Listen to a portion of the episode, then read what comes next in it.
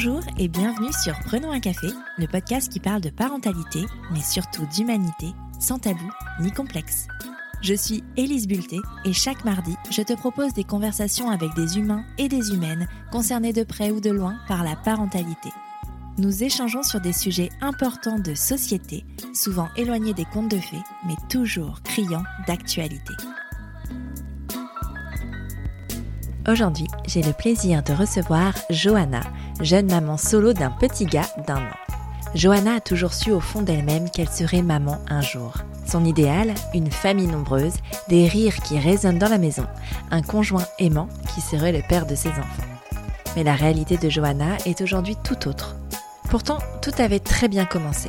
Après plusieurs années de perte de vue, elle retrouve son amour de jeunesse, ils s'installent ensemble et décident de faire un bébé. Une fois la graine installée, c'est le bonheur. C'est exactement ce dont elle avait rêvé. Mais alors que la grossesse se poursuit, son conjoint semble se désintéresser d'elle. Elle se dit qu'elle se fait des illusions et que c'est sans doute plus difficile pour lui de se faire à l'idée d'un enfant. Jusqu'au jour où, à l'aube de son septième mois de grossesse, Johanna découvre que l'amour de sa vie, le futur père de son enfant, la trompe avec une autre. Le rideau tombe, le rêve vole en éclats et c'est toute une vie que Johanna va devoir reconstruire.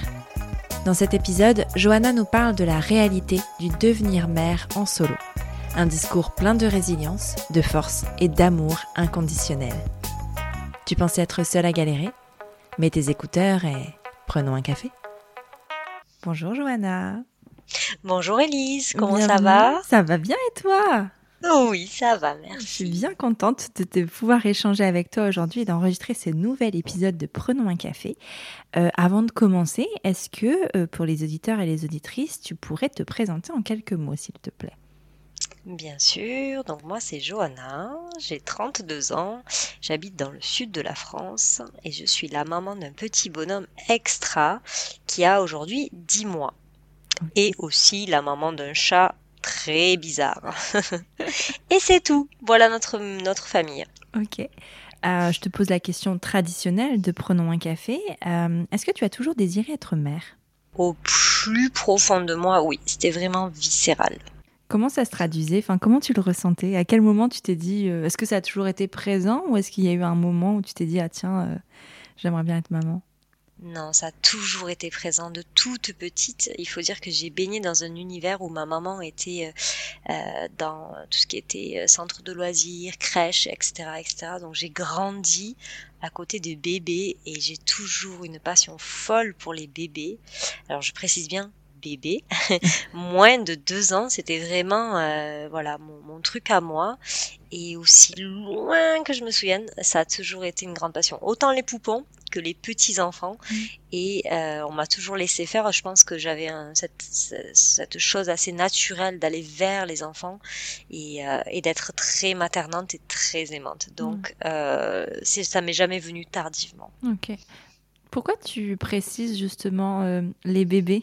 Et pas forcément. Et je sais pas, j'ai toujours eu ce, ce, petit truc qui fait que euh, euh, je trouvais de toujours que pour moi, c'était plus facile en fait de s'occuper d'enfants très petit, même le 0-6 mois, c'était vraiment ma période préférée, alors que ça l'est pas forcément pour beaucoup de monde.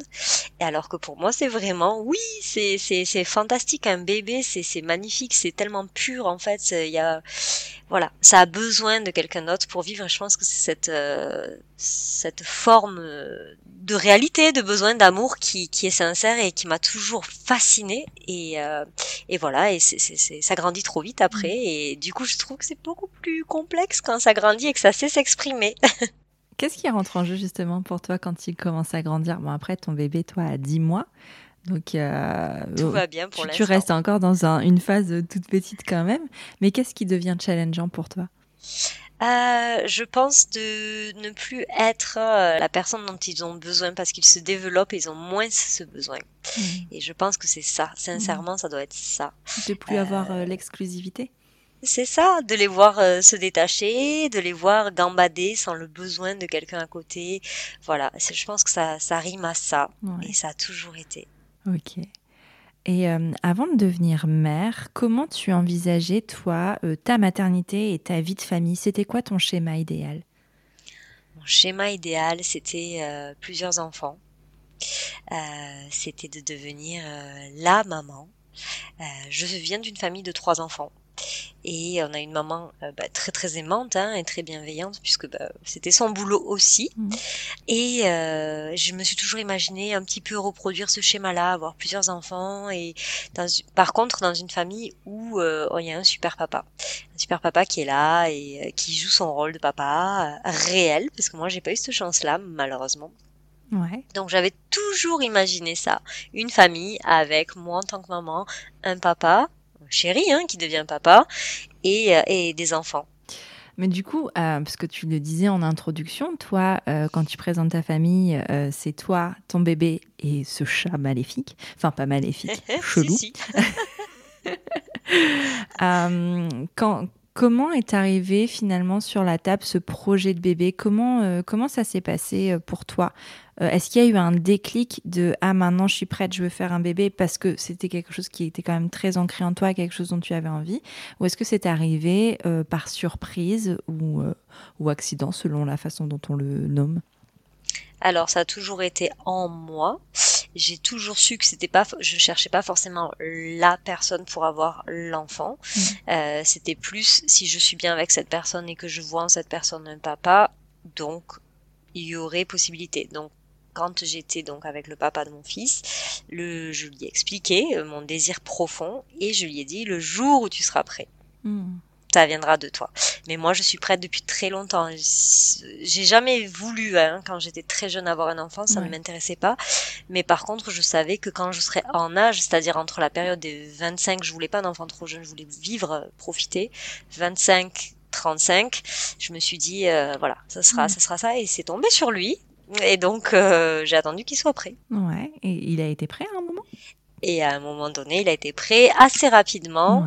Il m'en a fait part. Et du coup, bah, se sont entamés euh, les meilleurs mois, si je puis dire, de la relation, puisque au final, euh, voilà, hein, c'est le plus simple. Euh, ça reste voilà naturel. Et puis, bah, voilà, il y a un but au bout. Et on mm. a eu beaucoup de chance parce que ça s'est mis en place tout de même assez rapidement. Alors pas en un mois, mais à moins de six mois à peu près.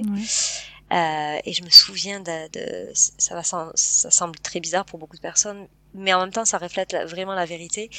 Ce, cette tristesse quand nos règles arrivent tous les mois, quand mhm. on a un essai bébé et qu'on se dit mince, toujours pas. J'ai eu ça pendant six mois, jusqu'au jour où en fait je me suis levée le matin et oh, je sentais qu'il y avait quelque chose. Et voilà, il y avait plus de doute. Je suis allée au laboratoire et j'ai acheté trois tests de grossesse à mettre dans le pipi parce que un ne suffisait pas, évidemment. Et j'étais, euh, j'étais, eh bien, j'étais pas forcément contente. J'étais choquée. Ah ouais, pourquoi? Eh bien, parce que ça, ça y est, ça arrivait en fait, et je, je n'y croyais pas, pas, je n'y croyais plus, mais en fait, je me suis retrouvée dans ce truc à me dire, oh, ben encore une fois, c'est pas pour ce mois-ci, ça met du temps. Et du coup, quand ça arrive, je me suis dit, oh, merde, c'est réel, ça y est, tu es enceinte. Mmh. Waouh. Ok. Et donc j'ai pas eu cette euh, grande vague d'émotions où on pleure, où on, voilà, on est euh, sur, on saute de joie et tout ça, parce que j'étais seule à la maison quand c'est arrivé. Mmh. Et j'ai dû patienter jusqu'au soir, comme Monsieur rentre. Et du coup, pour partager ce moment avec lui. Et là, par contre, après, oui, ça a été de l'émotion quand mmh. je lui ai annoncé. Voilà.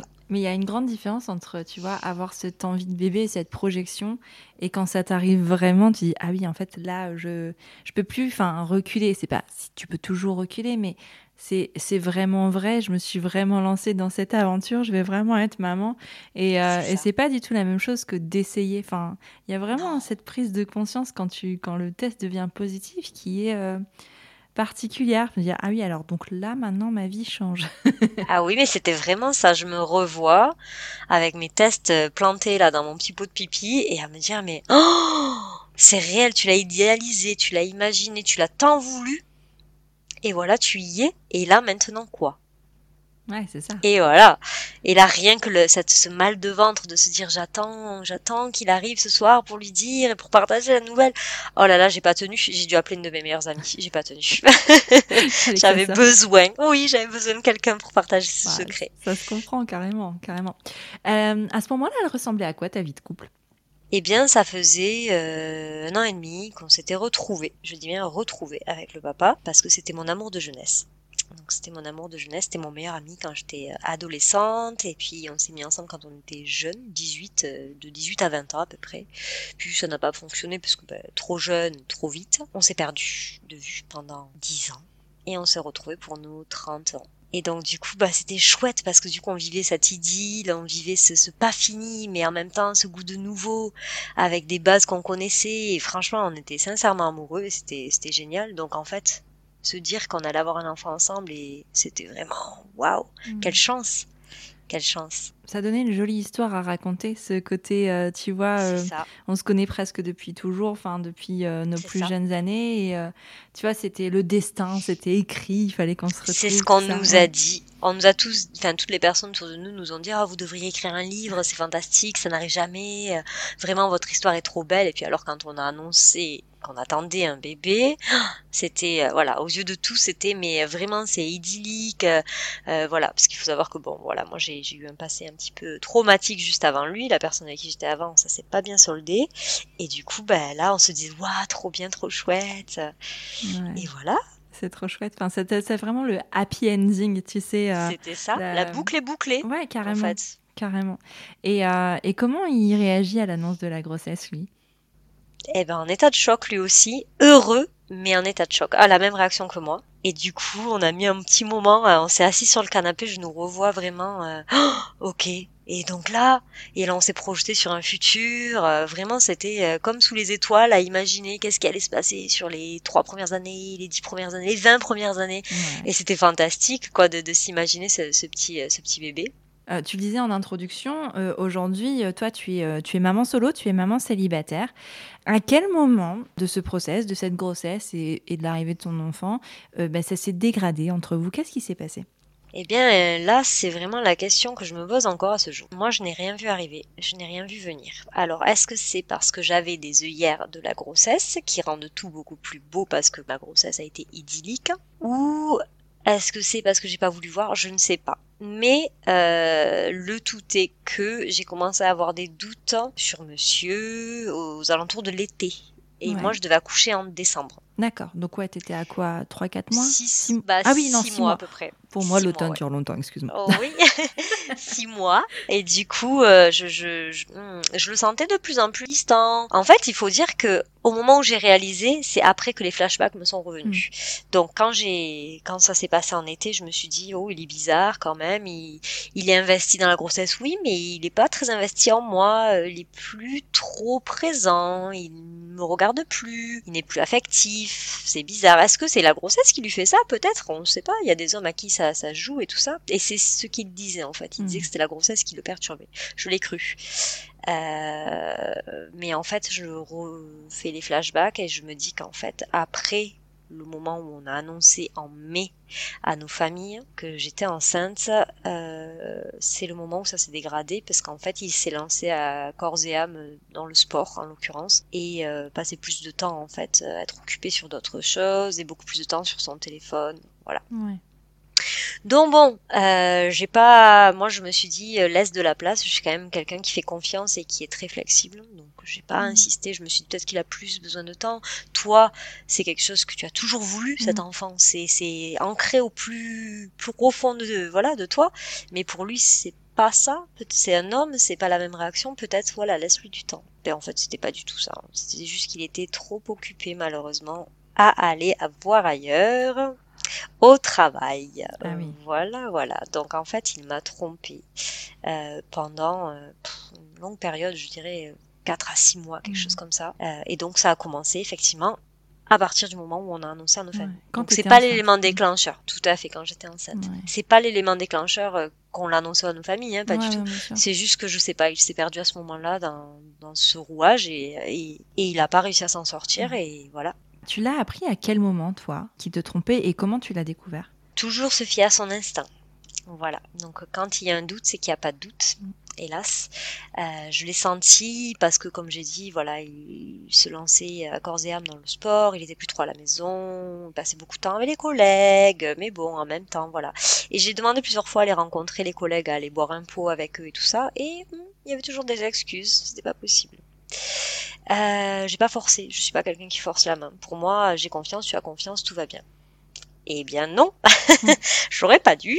Et j'ai fouillé. J'ai fouillé, mm. j'ai fait ce que voilà tout beaucoup d'entre nous font. C'est pas ma nature, mais là vraiment je sentais que ça allait pas et mm. je ne trouvais rien jusqu'au jour où j'ai trouvé et là j'étais enceinte et j'étais dans le septième mois de grossesse. Ah oui, donc déjà bien avancé. Exactement, je me revois euh, fouiller dans son téléphone et trouver en fait euh, des messages, euh, des échanges avec cette personne-là et aussi des écrits qu'il n'a pas envoyés mais qu'il a écrit tout de même destinés à cette personne. Mm. Et je me suis rendu compte qu'en fait, c'était pas juste une histoire sans lendemain, c'est il était tombé amoureux en fait. Et c'est ça qui m'a qui m'a interloqué parce qu'en fait tout l'amour qu'il ne me donnait plus, ben, il le transvasait sur cette personne-là. Et donc ça m'a fait du mal parce que je me revois lui dire de, en mai, après qu'on a annoncé à nos familles, on est parti euh, en week-end euh, à l'étranger et je lui avais dit je, je ne te sens plus et tu me fais, c'est très dur ce que je vais dire mais c'est ce que j'ai ressenti, tu me fais sentir comme une mère porteuse. Mm. Parce que j'ai l'impression de n'être plus qu'un ventre pour toi. Donc il me caressait le ventre et c'est tout. Parlait à son enfant, mais ne me parlait pas. Il ne, voilà, il y avait rien qui était fait pour euh, pour moi en fait en tant que femme. Il n'y avait pas. Alors oui, il s'assurait que je mange effectivement, que je bois assez, mais voilà, c'était physiologique cette relation. C'était plus du tout une relation affectionnée mm. et c'est devenu très difficile pour moi.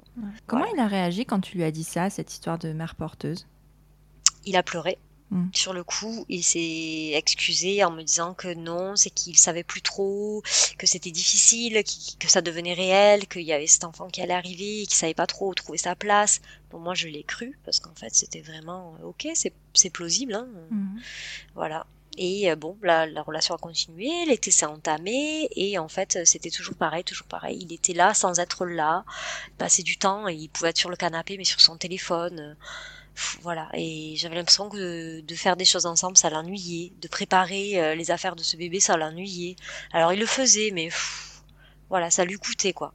Il n'était pas investi vraiment euh, comme je l'aurais imaginé. Et, et, comme il est aujourd'hui je le vois en tant que papa c'était l'opposé pendant la grossesse. Donc toi tu, euh, tu apprends vraiment les choses quand tu entres dans ton septième mois. C'est quoi ta réaction à ce moment là je suis tombée de très haut. Euh, ça m'a fait très mal. J'avais, je me souviens très bien, j'avais la nausée qui m'est revenue. Alors après le premier trimestre, être malade tous les jours, c'était pas cool. Euh, ouais, ce sentiment de malade, de se, de perdre pied en fait, de se dire oh là là, c'est comme si j'étais sur un tapis, que quelqu'un tirait, que je tombais à la renverse et voilà. Et de me dire pourquoi ça m'arrive, c'est pas juste. J'ai toujours rêvé de cette famille, j'ai toujours attendu ce moment-là. C'est pas c'est pas ok quoi. Sauf qu'en fait, quand je l'ai appris, ben, sa famille arrivait cinq minutes après.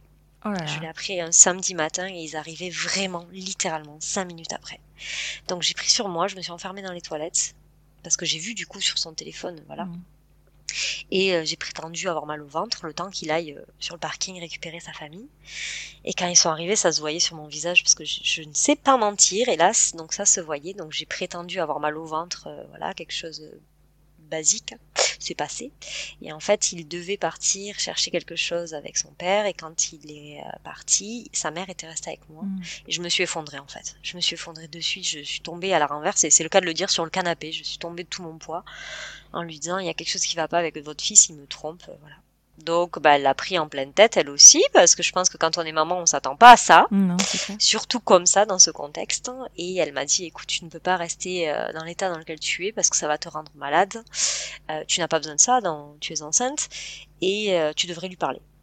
Donc du coup, elle m'a dit, si tu le sens, perce l'abcès quand il rentre, hein, et, et puis après décide de ce que tu veux faire ben voilà, ils étaient là, les beaux-parents. On a fait, euh, c'était affreux. Un espèce fait la de... confrontation avec eux, à côté? Euh, oui, tout à fait, un espèce de mini apéritif. Euh, allez, ok.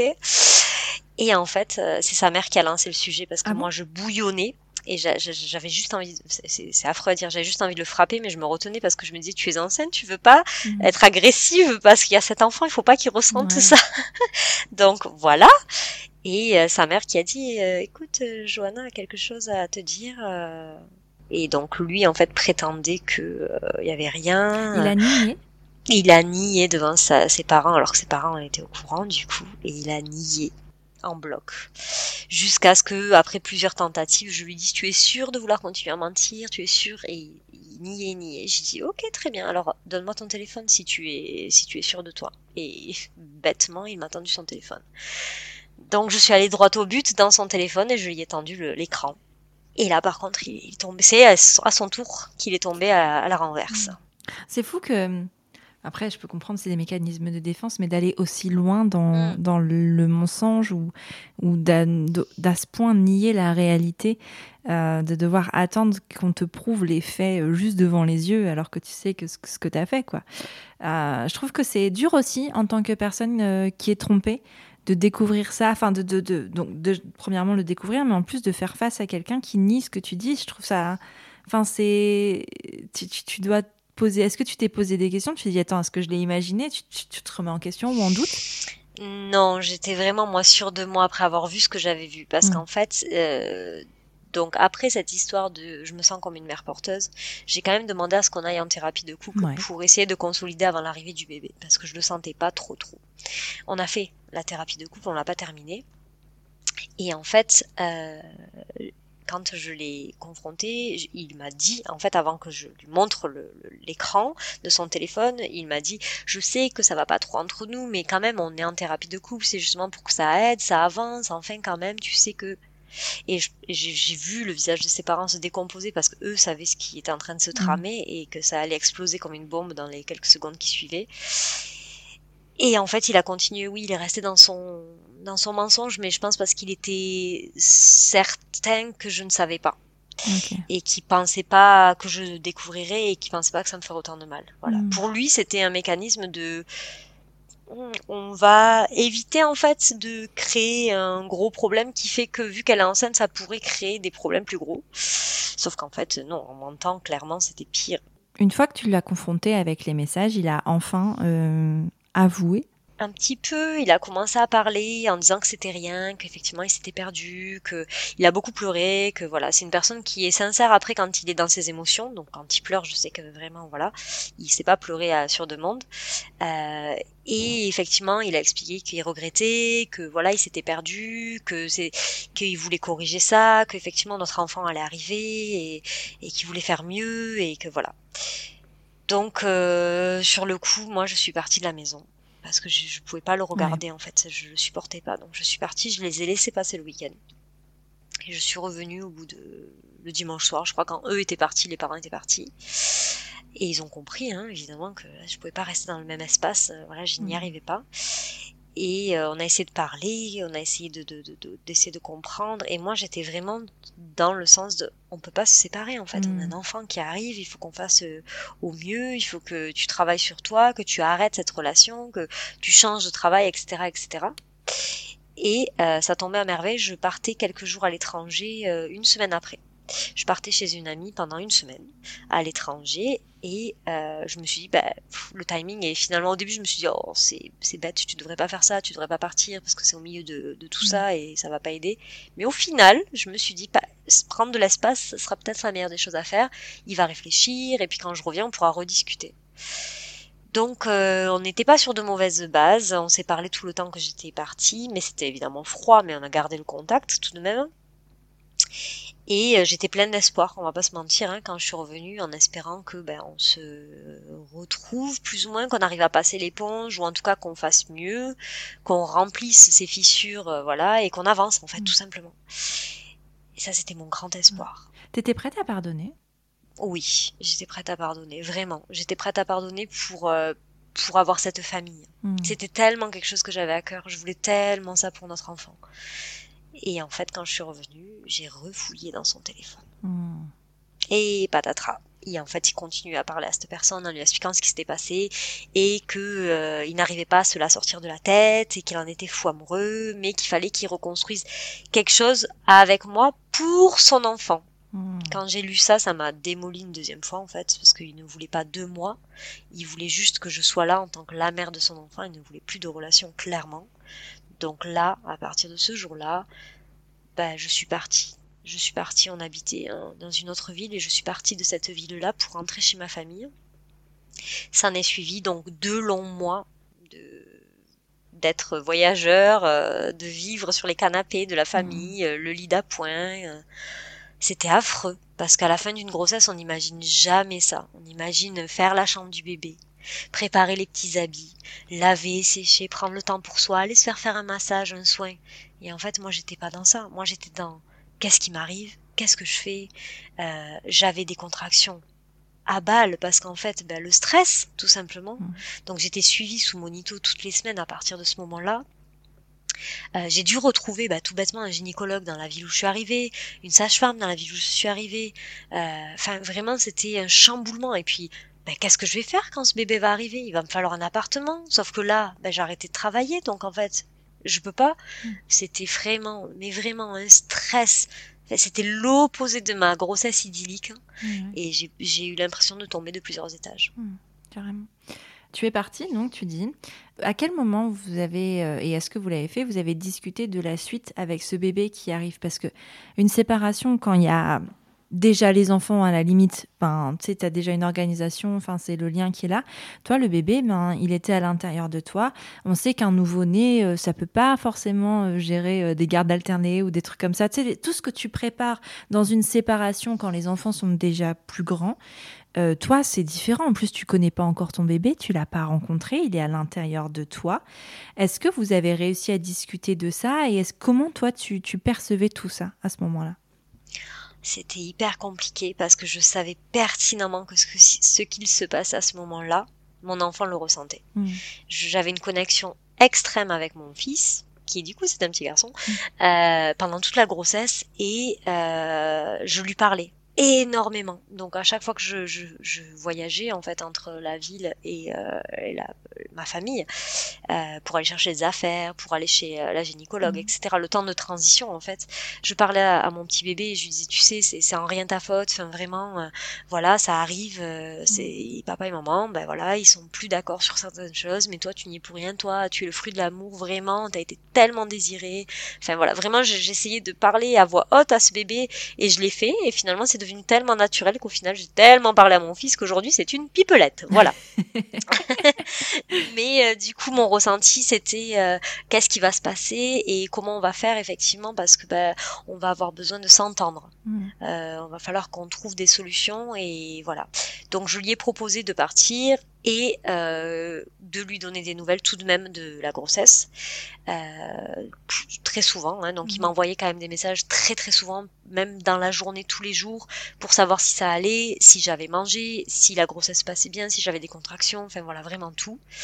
Et je lui ai dit par contre ça a été la chose la plus difficile pour lui. Et je pense qu'à ce jour c'est toujours la chose la plus difficile pour lui même malgré que notre fils ait 10 mhm. mois euh, que je ne voulais pas de lui à l'accouchement.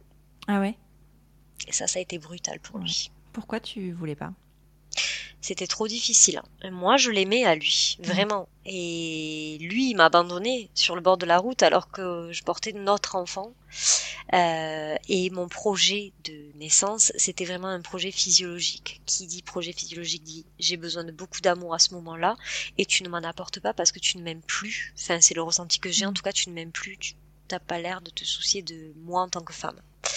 Et euh, je lui ai dit, je, voilà, le jour où ça arrive, ça sera pas avec toi et, euh, et tu viendras bien évidemment à la maternité. Je ne t'interdis rien, mais dans la salle d'accouchement, je ne peux pas t'avoir à côté de moi parce que tu ne vas pas être la personne qui va savoir me me soutenir, qui va savoir me donner de l'amour et de la confiance et m'aider en fait à, à bah, donner la vie en fait. Hein. Et ça, ça a été extrêmement difficile pour lui. Euh, il y croyait pas il il croyait pas du tout et en fait il pensait que je changerais d'avis. Hmm. Donc ça a été euh, ça a été très dur. Et pour le reste, pour ceux qui a été oui les gardes alternés etc etc. Je lui ai dit qu'on ferait au, fur et à hmm. mesure et je lui ai proposé tout de même de passer tout son congé paternité avec nous. Euh, quand euh, quand euh, voilà quand mmh. bébé serait arrivé euh, et que voilà je j'allais me débrouiller malgré que je n'ai rien à chercher un lieu de vie mmh. où on pourrait tous les trois être parce que mmh. je ne voulais pas repartir dans notre ancien appartement oui c'est ce que, j'allais être comme question c'est que c'est vrai que c'est toi qui es parti et c'était pas envisageable pour toi que ce soit l'inverse?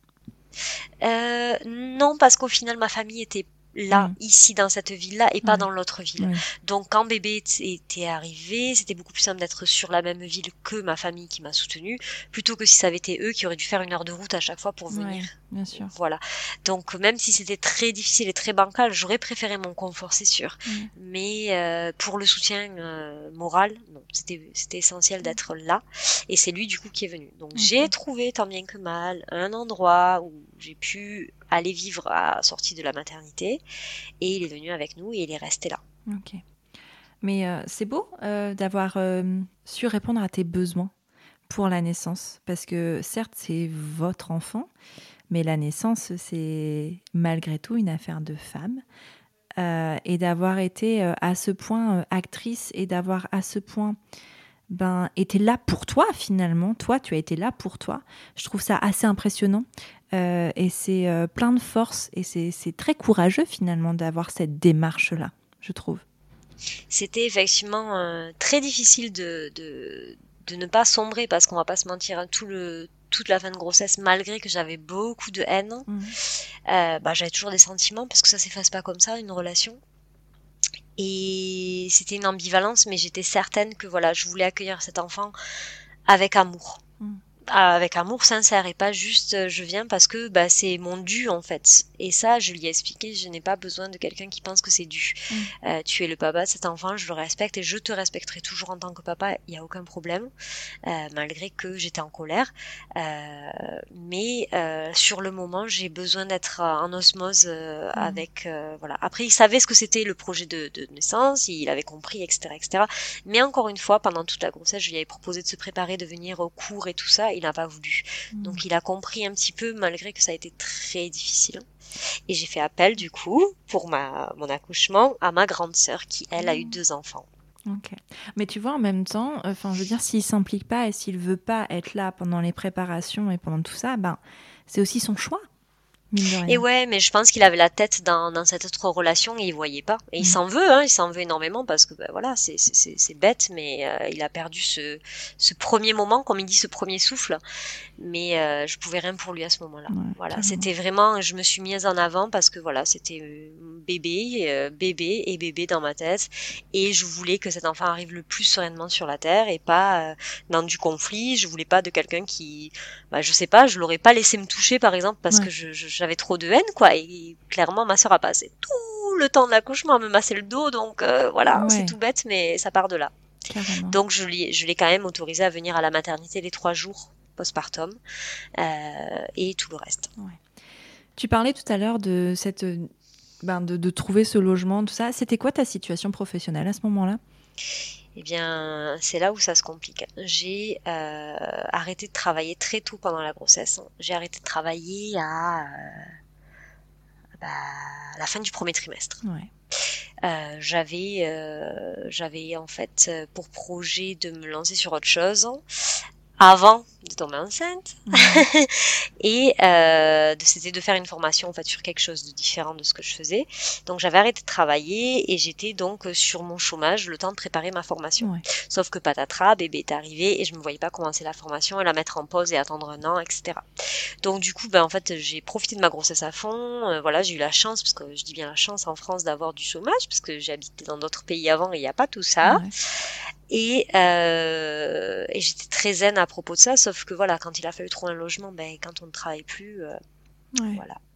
Donc j'ai dû passer par un particulier et des amis euh, d'amis de famille euh, qui ont compris que la situation était bancale, voilà. Et euh, bah, j'ai dû payer hein, de ma petite poche euh, tout, parce que là il n'y a pas du coup d'aide, etc., etc., parce que c'était un, un contrat sans être un contrat.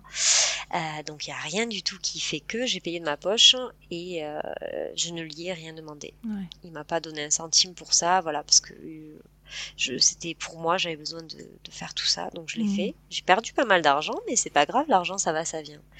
Et au moins on a eu un lieu. Alors je dis pas que c'était l'endroit le plus confortable de la terre une fois qu'on sort de l'hôpital. hein. Clairement, euh, Mhm. le souvenir que j'ai après l'accouchement d'arriver dans ce logement, c'était, euh, j'ai pleuré parce que je me suis dit mais qu'est-ce que j'ai fait? J'accueille mon enfant, c'est pas chez moi, c'est c'était affreux, j'avais l'impression d'être dans un Airbnb, enfin vraiment c'était euh, pas intime quoi, c'était pas cosy, c'était il y avait rien.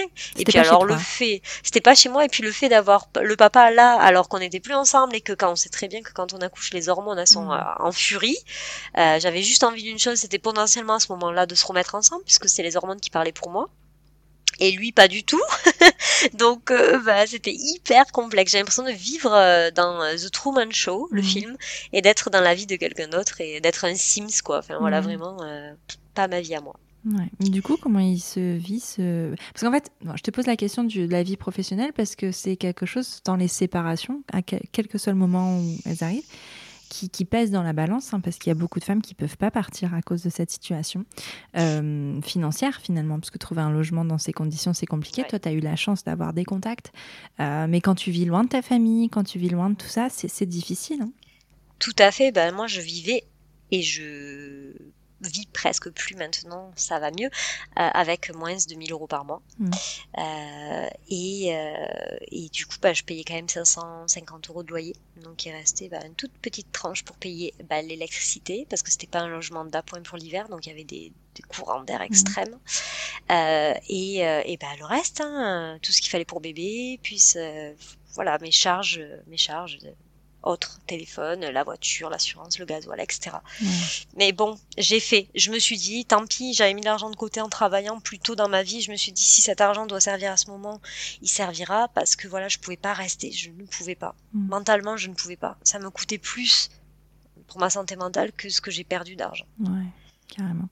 Et euh, après l'arrivée du bébé, est-ce que tu as euh, demandé euh, au papa de, t'aider financièrement parce que tu subviens aux besoins de ce bébé, mais c'est pas c'est pas que ton bébé. Donc ouais, ouais, ça ça a été ça a été difficile. C'est ça a mm. été le point le plus difficile entre nous. C'était alors, on a eu beaucoup de chance parce que j'ai un petit neveu qui est né deux ans avant, 18 mm. mois avant mon fils. Donc du coup, ben, on a eu beaucoup de vêtements, de pyjamas, etc. Donc des grosses dépenses au final hein, qui n'ont pas eu lieu.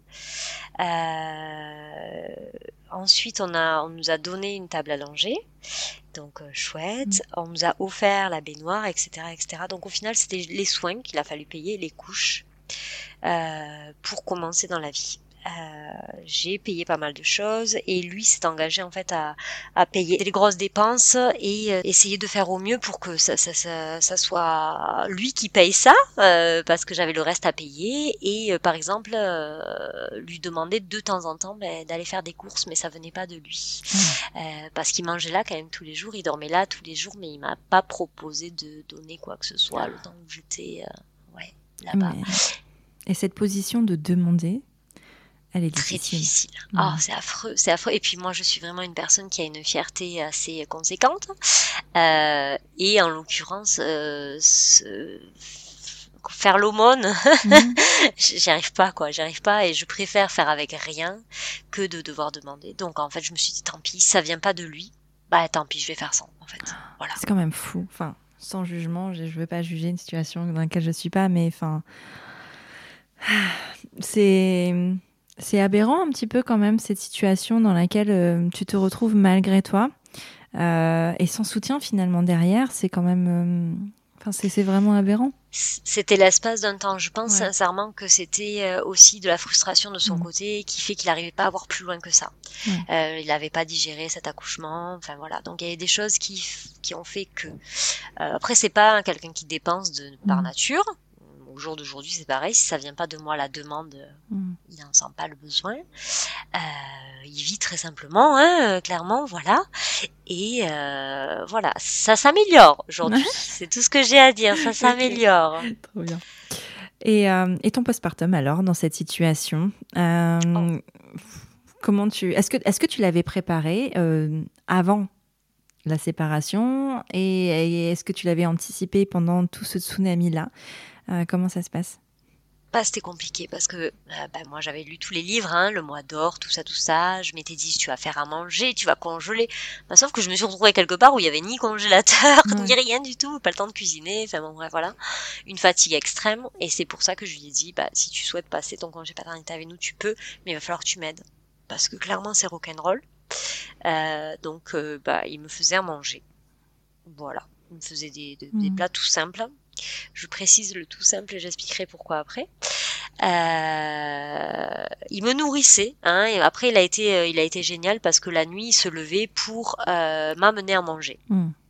Voilà, il s'assurait que je mange et que je bois parce que j'étais affamée, parce que j'allaitais, mmh. j'allaite toujours. et il s'occupait de ça. Voilà, il a géré ça, il gérait bébé dans la journée. Bon, entre deux tétés, parce que voilà, hein, bébé Mhm. l'été, voilà, c'est que maman, beaucoup au début. Et euh, non, il s'est investi dans son rôle de papa. Ça, c'était chouette. Vraiment, je l'ai vu éclore au fur et à mesure et je lui ai dit, alors voilà, à partir d'aujourd'hui, tu es le papa de ce bébé. Ce bébé, il dépend de toi et de moi. Et j'ai besoin que tu sois à égalité avec moi.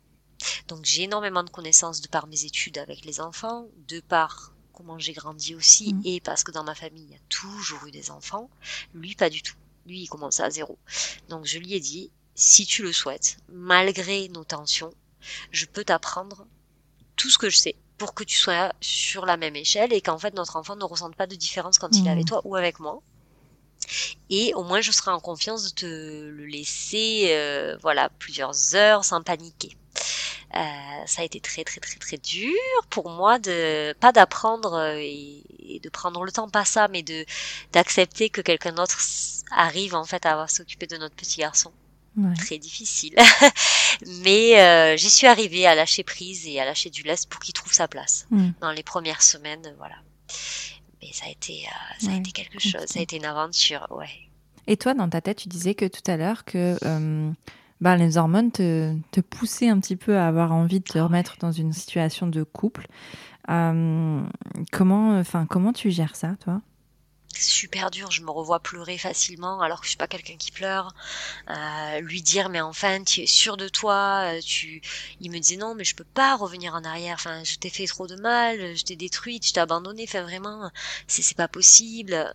Et en fait, moi, avec mes yeux pleins d'hormones, je me disais, mais enfin, on peut surmonter ça, ça c'est- possible et tout ça. Au jour d'aujourd'hui, je ne regrette pas qu'on soit pas remis ensemble, pas du tout. Euh, mais sur le moment, c'est hyper dur. Ouais, ce chamboulement hormonal, c'est euh, quand même quelque chose. Mhm. C'est la redescente. Hein. Il y a le corps qui change, il y a ce petit bébé qui demande de l'attention. On ne dort pas, euh, on mange sur le pouce, on se douche sur le pouce. Enfin, vraiment, c'est euh, voilà, on, on apprend à danser sur des œufs, quoi. Vraiment, voilà. Et euh, et je le vois là en train de s'occuper de notre enfant et je me dis mais pff, quel gâchis, quel gâchis, quoi.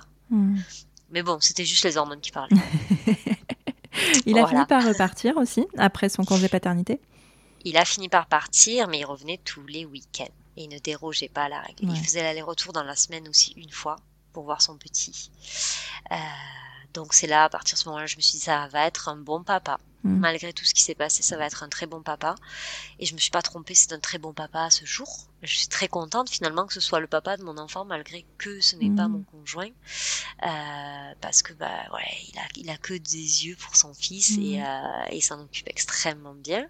Mais ça a été super dur ce, ce, ce timing de après la, la fin du congé paternité, devoir le voir tous les week-ends. C'était assez anxiogène et je crois que j'ai commencé à relever la tête de ça quand j'étais au quatrième mois, je crois, postpartum. Où euh, j'avais de moins en moins de colère vers- envers lui Ouais. et on arrivait un petit peu plus à s'entendre. Alors on se disputait pas, mais c'est vrai que ça faisait des frictions et on se faisait la tête et, et on parlait pas des fois, enfin voilà, où on se comprenait pas. Mhm. Euh, il a eu du mal aussi à accepter au début l'allaitement. Il y voyait pas forcément le point parce qu'il pouvait pas donner de biberon et pour lui, bah, il était formaté à forcément hein, nourrir mon enfant, c'est la base. Mhm. Et en fait là, il pouvait pas. Donc ça a été compliqué. Euh, Oui, et puis en plus, de le euh, revoir comme ça régulièrement tous les week-ends, c'est un peu te, te rappuyer la tête sous l'eau. quoi. Enfin, c'est te Ah, oui. rappeler que ben, ce que t'as pas en fait, finalement, ce que tu, ce que tu rêvais depuis toujours et ce que t'as pas. C'était ça. Et puis une fois, du coup, j'ai demandé à ce qu'on aille dans notre ancien appartement qu'il avait toujours pour l'instant puisqu'il pouvait pas euh, en changer de suite parce que bah, le chat euh, machiavélique vivait toujours là-bas Ouais. avec lui quand il y était la semaine et euh, et je voulais en fait que mon bébé rencontre mon chat c'est tout bête Mhm. mais c'était important pour moi donc on y est allé et je me souviens sur le trajet il y a une heure de route je me disais mais qu'est-ce que ça va donner quand on va être dans l'appartement? Parce qu'en fait bah, c'est chez moi c'était chez moi. C'était censé être là où je devais accueillir mon enfant là où je devais faire sa chambre. Enfin voilà toutes ces petites choses. Et en fait euh, quand j'étais dans l'appartement j'étais vraiment à fleur de peau. Et quand on est reparti moi, j'ai pleuré toutes les larmes de mon corps sur l'autoroute. Je me Mm. souviens c'était vraiment mais pourquoi on se fait ça? Pourquoi? Enfin c'est trop dur. Et donc le voir effectivement tous les week-ends c'était très très très très très très dur Ouais. mais euh, ça s'est apaisé. Avec le temps qui est passé, ça s'est apaisé parce que j'ai mis beaucoup d'eau dans mon vin, lui aussi. parce que bah, tout de même, lui, ça lui faisait pas non plus rêver hein, de passer Mm. tous les week-ends avec moi, mais il avait pas le choix parce qu'il pouvait même pas prendre cet enfant, euh, voilà. Oui. Voilà, de son côté, j'ai eu entendu ça, oui, mais je peux même pas prendre mon enfant comme je veux. Donc j'ai dit non, si tu veux prendre ton enfant, il faut prendre la mère qui va avec. Donc même si c'est pour quelques heures aller quelque part, il faut que je sois pas loin parce que il était hors de question d'induire un biberon au début et en fait de toute façon euh, il était pas fan, enfin il prenait le biberon mais bon voilà, il cherchait quand même le sein. Donc il aurait pas pu le prendre par exemple une journée entière, ça aurait été beaucoup trop. Et il faut savoir que j'ai été glorifiée par les mastites pendant Ah. tout mon allaitement. Et ça venait en fait à chaque fois que je tirais mon lait. Ah, Parce que c'est arrivé qu'on donne des biberons parce que bah, des fois je pouvais pas être là. Et alors à chaque fois, chaque fois j'avais des engorgements et des mastites. Et euh, je refusais du coup, hein, en fait, tout simplement de tirer parce que j'en pouvais plus. Pour oui, celles qui pas, n'ont pas- jamais eu. c'est euh, pas très juste de, ben de, de, de, de te faire du mal et de renier sur ton bien-être pour lui faire plaisir, en fait, finalement. Ouais, c'était un peu ça, ouais. Et puis c'était vraiment, euh, au final, je peux être là pour cet enfant, donc tirer du lait juste pour ça, enfin voilà. Et puis je souffrais, vraiment j'ai souffert, ça a été euh, chaotique. hein. Je Ouais. souhaite à personne d'ailleurs, hein. si vous avez des mastites, vérifiez votre tire-lait, Mm. ça peut venir de là. carrément, carrément. Euh, Est-ce que vous avez mis quelque chose euh, en place au fil du temps euh, avec des règles sur les visites, sur les gardes, tout ça de, de votre en- enfant? Alors, pas officiellement, mais euh, entre nous, Donc, ce qui s'est passé, c'est qu'il a décidé, après que je lui en ai parlé maintes et maintes fois, il a compris qu'effectivement, de son côté à lui, c'était logique de déménager dans la ville où j'étais. Ouais. Et de faire les allers-retours en train, du coup, euh, comme beaucoup de personnes le faisaient euh, d'ici. Euh, et donc, en venant habiter ici, je lui ai dit qu'il y aurait aucun problème à ce qu'il vienne voir son fils autant de fois qu'il le voulait en fait par semaine et par week-end, il n'y avait pas de souci puisque ben, l'enfant était avec moi tout le temps. Et puis moi, ça me permettait de souffler un petit peu aussi. Quand il prenait une heure, euh, je pouvais dormir une heure, quoi. Donc voilà. Euh, il a pris son appartement, donc ça, ça devait être en mars. Et moi, je cherchais euh, inlassablement des appartements et j'ai eu de la chance de trouver un appartement aussi en fin avril. Et pour la petite histoire, il a trouvé son appartement avant moi. J'étais un peu dépitée de me dire, oh la chance, et moi je galère à Mhm. trouver et tout. Et au final, et là vous me direz, bah, c'est le karma, pour ceux qui croient au karma, Mhm. oui, oui, nous avons trouvé un appartement dans la même résidence. Nous Ah. vivons dans le même bâtiment. Ok. Voilà. Trop. bah, Donc c'est hyper fastoche pour le petit. Voilà. ouais. Alors tout le monde dans mon entourage a été à 50-50. Soit c'est génial, ça va être facile, ça va vous faciliter la tâche avec le petit. Soit, mon Dieu, mais comment tu vas faire? Ça veut dire que tu vas devoir le voir encore plus. Et en fait, je crois qu'à partir du moment où moi j'ai eu mon appartement, un chez moi, et j'ai plus du tout eu de haine envers lui, et je me suis sentie en fait enfin à ma place avec mon enfant, où je pouvais lui offrir le cadre de vie que Mhm. j'espérais, et apprendre à, ben, à devenir cette famille monoparentale. Et lui, je pense, ça a été pareil aussi de se, d'arriver à se trouver euh, des bases saines. Et je pense que le fait qu'on ait chacun notre espace et qu'on n'ait plus besoin de se voir autant, Ouais. voilà, on pouvait prendre le petit quelques heures, le ramener pour euh, la tétée, le Mhm. reprendre, repartir. Enfin, ça facilitait tellement les choses que bah tout, tout, tout a commencé à, à se mettre en place. Et donc, on a décidé que tous les week-ends, sauf s'il ne voulait pas, il n'y avait pas de souci, il pouvait venir prendre le petit et voilà passer la journée avec et me le ramener le soir pour le coucher. Euh, ça s'est mis en place au fur et à mesure et à partir du moment où il a eu euh, 7 mois, je crois, ou quelque chose comme ça, euh, il voulait plus téter la journée. En fait, il n'en avait pas Ouais. forcément besoin. Alors s'il était avec moi, oui, évidemment, hein, Oui. mais s'il n'était pas avec moi, il ne demandait pas et je laissais des biberons euh, parce que j'arrivais de temps en temps à tirer mon lait, mais il n'en voulait pas. Donc on en a conclu qu'en fait, à partir de la diversification, bah, Oui, c'est ça, c'est passer. tu peux avoir d'autres apports qui permettent justement un peu plus de détachement que quand tu es en allaitement exclusif euh, sur les premiers mois. ça. Quoi. Mm. C'est ça. Et puis du coup, il t'était bah, le soir en rentrant Ouais. et la nuit. Et Oui. il t'aide toujours le soir en rentrant et la nuit. ouais, mais c'est un peu comme s'il était sur un mode de garde finalement. Si à la crèche ou la nounou, ça, ça se passe comme ça aussi. Exactement. Et du coup, il a commencé euh, l'intégration euh, euh, là en septembre. Et du coup, c'est ce qui s'est passé. Et c'est le même rythme que quand il est avec papa. Il part le matin, il rentre avant le dodo et voilà. Ouais. Ok. Ok. Comment ça se passe, toi, euh, en tant que femme qui avait projeté euh, une vie de famille nombreuse avec un super papa aujourd'hui, même si, bon, voilà, t'as plus la colère, je sais pas, en termes de sentiments, tout ça, mais comment tu envisages, toi, ta vie, comment tu, tu, comment tu, bah ouais, comment tu vis tout ça? Eh ben, j'ai dû un petit peu faire une croix sur, euh, bah, je vais avoir un autre enfant avec le même papa. Donc ça, c'était un peu un pas un fail, mais bon, c'était un peu, je suis dégoûtée, quoi. Mhm. J'avais pas, j'avais pas, voilà, j'avais pas imaginé ça, puis j'avais pas du tout imaginé, je m'étais pas projetée à faire un autre enfant avec quelqu'un d'autre, enfin, pas du tout. Il faut dire que quand on se retrouve toute seule, et j'ai repris le travail à temps plein, c'est rock'n'roll. Hein. Je, je touche pas terre. je touche pas terre entre bah, l'amener le matin chez la nounou, aller partir au travail vite vite, travailler, hop, aller le chercher, le récupérer, l'occuper, lui faire à manger. Et jusqu'au soir où on se couche, euh, on n'arrête pas. En fait, hein, je j'ai pas de temps pour moi. Euh, je me vois mal en fait inclure déjà quelqu'un d'autre dans ma vie parce que je n'ai pas mm. ni l'envie, ni le besoin, ni le temps.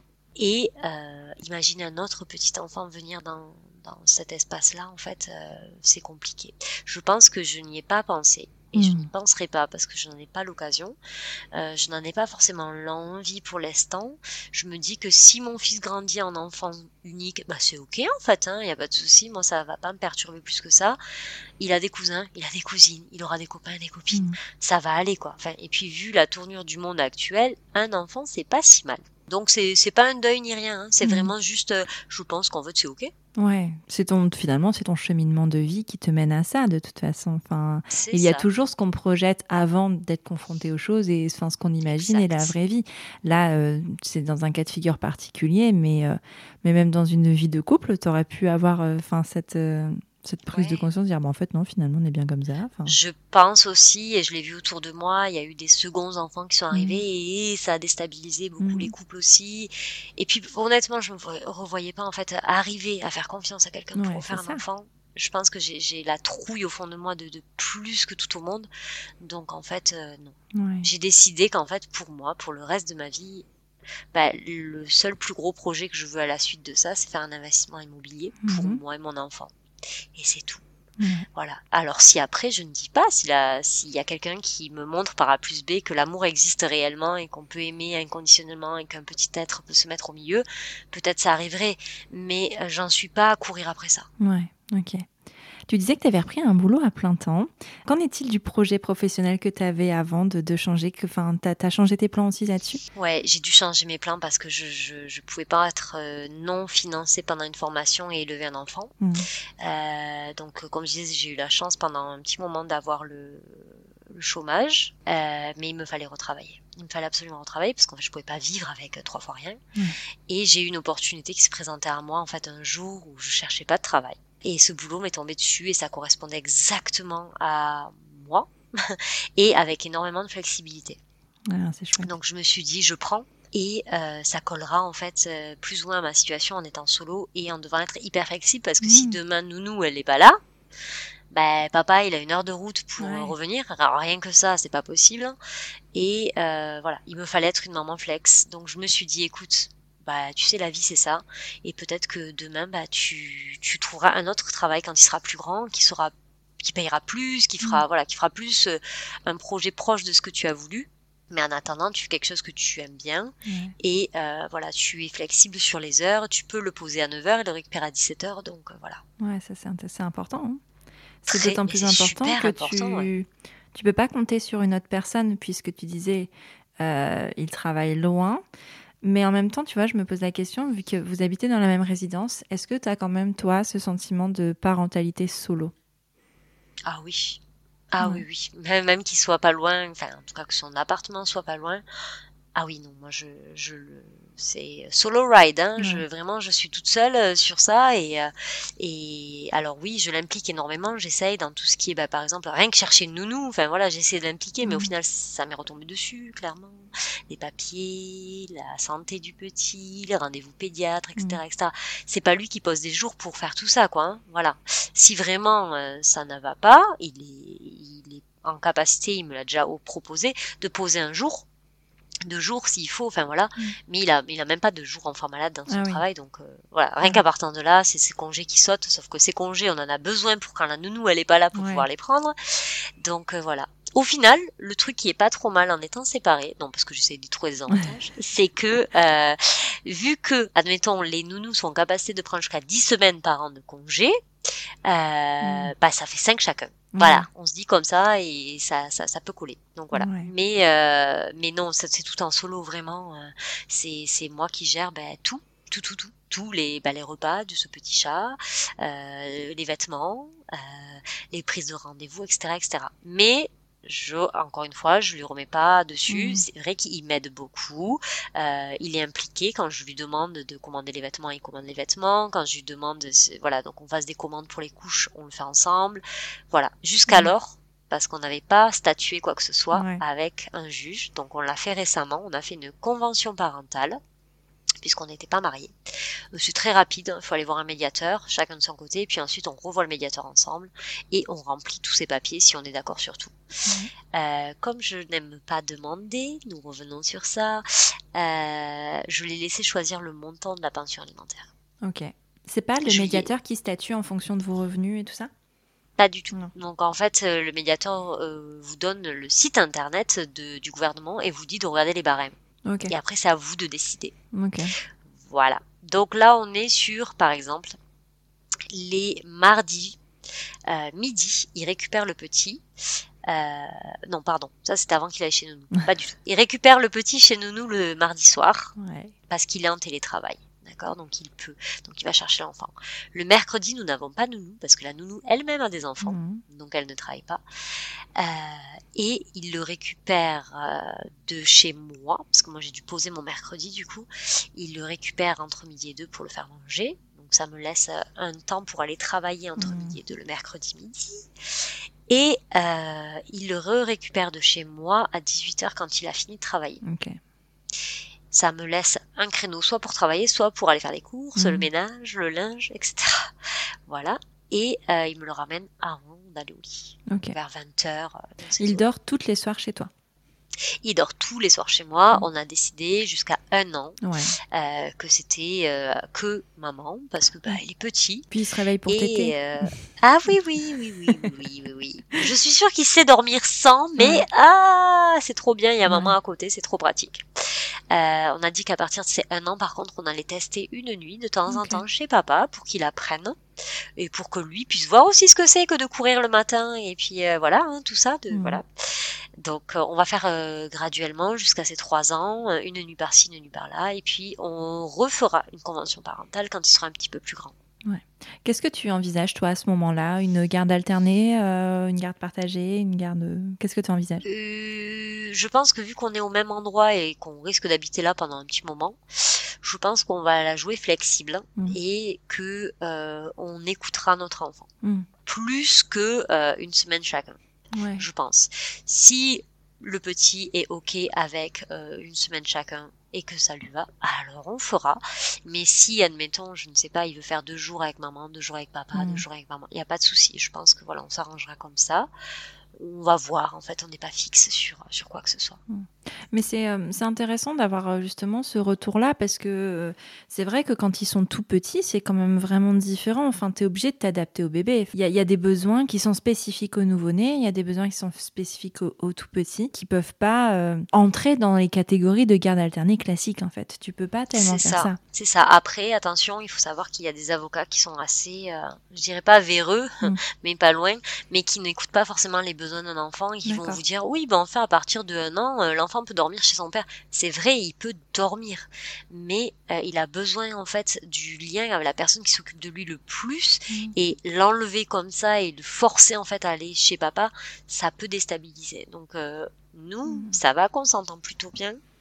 Donc on écoute notre petit et on va essayer de faire au mieux. Voilà. Ouais, complètement. On Mais finalement, euh, ce qu'on entend là dans, dans ton témoignage, dans ce que tu dis, c'est que c'est euh, les besoins de l'enfant avant tout. Complètement et pour moi c'est c'est la base. C'est pour Mm. ça que je, je pas je me sacrifie parce que c'est pas un sacrifice. euh, Cet enfant je l'ai tellement attendu et désiré que voilà. Mais c'est vraiment je le mets en avant Ouais. et je me place en arrière et dans quelques années bah ça sera Peut-être euh, juste maman, elle trouve un peu de temps pour elle, et puis ben, petit chat, il s'est adapté à être avec maman et papa, et mm. à même égalité de temps. Quoi. Oui, c'est vrai qu'on est quand même dans cette phase du postpartum, mine de rien, jusqu'à 3 ans, euh, qui est compliquée, hein, qui, est, une phase intense, qu'on soit en couple ou pas, hein, et où euh, forcément les besoins des parents sont peut-être un peu mis euh, sur le côté en faveur des besoins de l'enfant. Et pour avoir vécu cette période et pour avoir recueilli quand même pas mal de témoignages, c'est vrai qu'à partir de 3 ans, il y a, plus de... Tu respires un peu plus parce que les enfants ben, prennent un peu plus leur envol, ils ont un peu plus d'indépendance et c'est beaucoup plus facile à gérer là. Mais quand tu es maman solo, j'ai l'impression que ben, euh, tu dois encore plus te mettre sur le côté puisque tu n'as pas de relais. Ah ben, c'est tout bête, c'est tout bête, hein, mais c'est par exemple, je peux pas aller au sport. Mm. Parce que quand est-ce que je vais aller au sport, en fait? Surtout que papa, il est pas dans la même ville que moi, donc il rentre pas le soir. Et enfin, le temps qu'il arrive, le petit est au lit, quoi. Donc euh, voilà, donc c'est pas possible, pas de sport pour maman ou alors euh, sur le créneau euh, du mercredi soir entre 18 et 20 enfin voilà c'est chaud patate. Euh, ben on oublie un petit peu hein, tout ce qui est euh, la décence l'apparence. Mmh. on oublie hein, je suis allée chez le coiffeur deux fois depuis qu'il est né. Une fois après la grossesse parce que j'avais les cheveux beaucoup trop longs et avec les hormones voilà. Et une fois par plaisir il y a quelques temps on oublie tout ce qui est de prendre soin de soi clairement euh, je, on m'a, je donne un exemple tout bête. On m'a offert un Noël dernier, donc il y a presque un an maintenant, un bon pour un massage. T'as pas pris le temps. Bah, c'est cool. Bah, c'est cool, mais en fait, je, je le fais quand? Je le fais quand? Parce qu'en fait, quand il était trop petit, bah, il était allaité, donc j'avais pas le temps de le mm. laisser. J'ai repris le travail. Je travaille à plein. Et euh, si je pourrais y aller quand un jour quand il est chez papa, mais il faut que ça colle en fait avec, euh, oui, avec tu rendez-vous. pas forcément, ouais. Non. Mm. Donc en fait, c'était un beau cadeau que j'attendais. Je m'étais dans ma tête fixé encore une fois hein, mm. des, attentes suprêmes. Oui, j'irai avant de reprendre le travail, comme ça je reprendrai le travail. Ah, mais en fait, pas du tout. mais peut-être que là, maintenant, parce que souvent ces bons cadeaux-là, c'est valable un an, il te reste quoi Deux mois Deux mois mais peut-être que justement, ça peut être l'occasion d'aller fixer euh, ce rendez-vous et de dire au papa, ben écoute, là, euh, pendant deux heures, c'est toi et, et moi, je vais me faire chouchouter parce que c'est vrai que ben là, tu entres dans une phase où tu peux un peu plus respirer, où c'est un peu moins maman. et ça peut être l'occasion justement de reprendre ce temps pour toi, même si j'entends que ce soit compliqué. Hein. Euh, mais ça peut être l'occasion c'est tu as raison et ça devrait être l'occasion. Mm. Mais la vérité, c'est que quand papa le prend pour le week-end, donc quand je dis le week-end, c'est il le prend samedi matin, il le ramène samedi soir, il le reprend dimanche matin, il le reprend dimanche soir. Donc sur ce créneau-là, ça pourrait être possible. Sauf que je me suis rendu compte de quelque chose et j'en discutais avec mes amis qui sont mamans solo. En fait, au moment où il n'est pas là, on fait tout pour lui, pour que quand il revienne, on ait moins à faire, ou en tout cas qu'on survive à la semaine.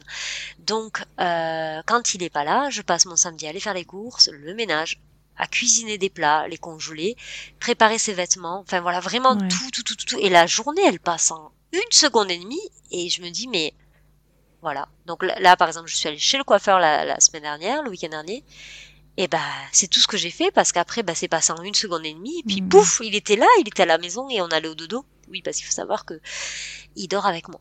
Donc il faut que je me mette au lit avec lui pour qu'il mmh. s'endort mais voilà. Donc après je suis bloquée. Moi à partir de 20h quand il dort c'est ma journée est terminée et c'est ok. Je l'ai voulu comme ça, je l'ai comme ça et c'est pas un problème. Mais euh, effectivement, le temps passe très vite, très très vite. Et effectivement, oui, les mamans, quand elles sont solo, bah, elles se mettent de côté. Voilà, c'est la vérité.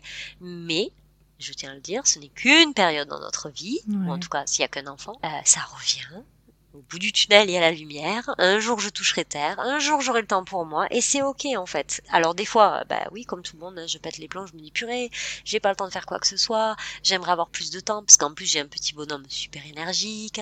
Il est excellent, je me régale. Enfin, vraiment, c'est mm. vraiment un amour.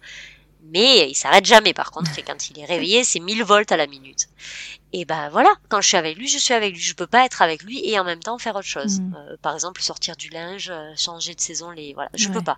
Mais c'est pas grave, c'est pas grave. Quand il sera grand, j'aurai le temps de faire tout ça et ça me manquera ces moments où il voulait jouer avec moi, où il venait me tirer le t-shirt pour qu'on joue ensemble et mm. qu'on joue aux dinosaures, etc., etc.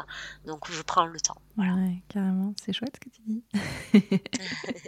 et puis pour tout ce qui est euh, sport, et je le dis parce que, c'est vraiment une vraie recommandation hein, personnelle. Il y a, il y a des des choses qui sont mises en place aussi. Tu vois, moi, j'ai mes copines, euh, Justine et Agathe, qui ont créé l'application Olimama, qui permet justement aux mamans, euh, avec un abonnement mensuel, de prendre, de, se faire des petites séances de sport à la maison, de yoga, de pilates, ce genre de choses. C'est des trucs qui durent 10 à 20 minutes. C'est vraiment adapté. Donc, euh, je, glisse ça là. Mais il y a aussi des choses pour les, ben, pour les personnes qui peuvent pas sortir, qui n'ont pas de salle de sport dans leur sous-sol, ou que sais-je, enfin, qui n'ont pas ce temps-là. Ben, en fait, tu peux aussi le prendre à la maison. Et, et voilà. Alors, certes, euh, c'est un budget mensuel, mais, euh, mais, mais, mais c'est pas, pas excessif en plus. Hein. je crois que c'est une trentaine d'euros. Donc ça, ça, ça, peut, ça peut être aussi intéressant. Et je pense à elle parce qu'elles disent beaucoup, euh, Justine et Agathe, que euh, notamment par rapport au sommeil, qu'on trouve, enfin, l'énergie ne se trouve pas que dans le sommeil, elle peut se trouver aussi dans le mouvement, et que prendre juste ces 10 minutes pour soi, parfois quand on est dans le jus, quand on arrive justement dans la réserve de son réservoir, euh, ben ça peut être intéressant et ça peut être euh, bénéfique pour tout le monde. Donc je voilà, je le glisse là comme ça. C'est des initiatives qui sont très chouettes. Et bon, il y, y, en a certainement d'autres, hein, mais en tout cas moi c'est celle-là que je connais. Et mais oui, trouver le temps Déjà, quand on est en couple, en postpartum, c'est compliqué, mais alors quand on est maman solo, j'ose même pas l'imaginer. Et, euh, c'est pour ça que c'est d'autant plus, enfin, moi, les mamans solo ont toute mon admiration, toutes les mamans ont, mon admiration éternelle. Mais, euh, oui, euh, j'ose imaginer à quel point c'est compliqué et c'est important d'avoir des paroles comme la tienne, en fait, pour, ben, pour que ces mamans-là ne se sentent un petit peu moins seules. Et, euh, et, puis en plus, toi, tu as un côté quand même très positif, hein, parce que ce qui t'est arrivé, c'est quand même pas vraiment très. C'est pas, pas cool du tout. Et euh, tu arrives à prendre, euh, à prendre le positif, à avoir ce petit garçon euh, trop chouette qui est là et qui a une maman super et, et qui, même si il n'est pas atterri dans la famille dont tu aurais rêvé pour lui, mais en fait, il a une famille, il t'a toi et, il a un papa aussi. Mais, et c'est déjà, déjà extraordinaire.